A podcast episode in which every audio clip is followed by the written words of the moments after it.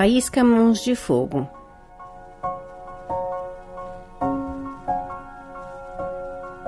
Em uma região seca, contavam a história de uma família que por anos havia recebido um feitiço. Eles eram conhecidos como Mãos de Fogo. Diz a lenda que isso teve início quando uma pessoa desejava ter o amor daquela família. Até que um dia essa pessoa foi até a feiticeira e disse que queria ter todo aquele amor só para ela. Foi então que a feiticeira fez uma poção num pedaço de carvão e disse que quando aquele carvão fosse aceso, o coração da pessoa que o acendesse se transformaria em um carvão em brasa, e o amor do coração iria para a pessoa que tinha feito o pedido do feitiço. Ela saberia se o feitiço teria dado certo ou não, pois da mão deles a partir de então sairia fogo e todos daquela família que nascessem a partir daquele dia nasceria também com mãos de fogo. Os anos se passaram e essa história era um assunto evitado na família. Apesar de terem o coração de carvão em brasa, o amor nunca desapareceu, porque o fogo sempre mantinha essa chama acesa dentro do coração carvão deles. A família seguiu sempre tomando muitos cuidados para não machucar ninguém com o calor que eles emanavam com as mãos. Suas mãos poderiam ficar mornas, quentes, faiscantes como um carvão ou flamejantes como uma fogueira. Dependendo da situação, poderiam provocar um grande incêndio. Além disso, com o coração carvão deles também acontecia algo diferente. Quando eles estavam preocupados, do coração carvão saía uma fumaça, e isso fazia com que eles se sentissem sufocados, enjoados, suando muito frio para que o coração carvão esfriasse, dando a impressão que o coração iria apagar de vez. Para o Faísca, essa parte era mais complicada. Faísca era o caçula da família. Por isso, era um tanto assustador para os outros, assim como para ele mesmo.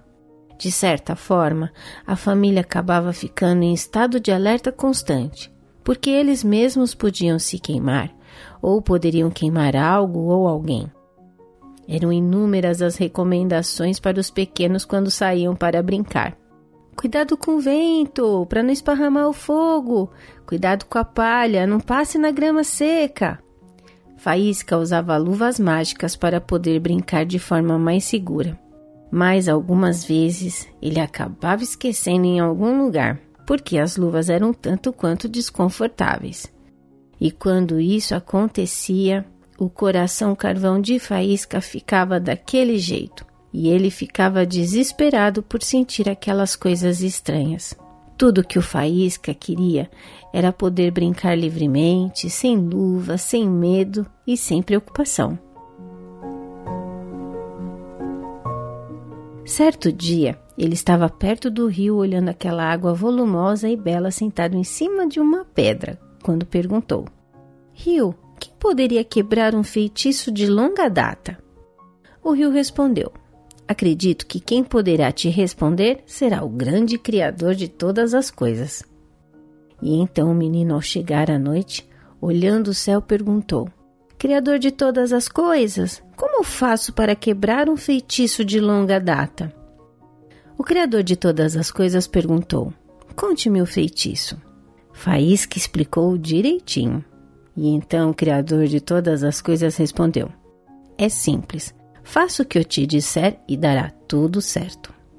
Depois que o Criador de todas as coisas passou todas as orientações, Faísca seguiu passo a passo. Foi até os seus pais e, olhando bem para eles, disse assim: Eu agradeço por ter sido assim até o momento, mas posso ser um pouco diferente de vocês.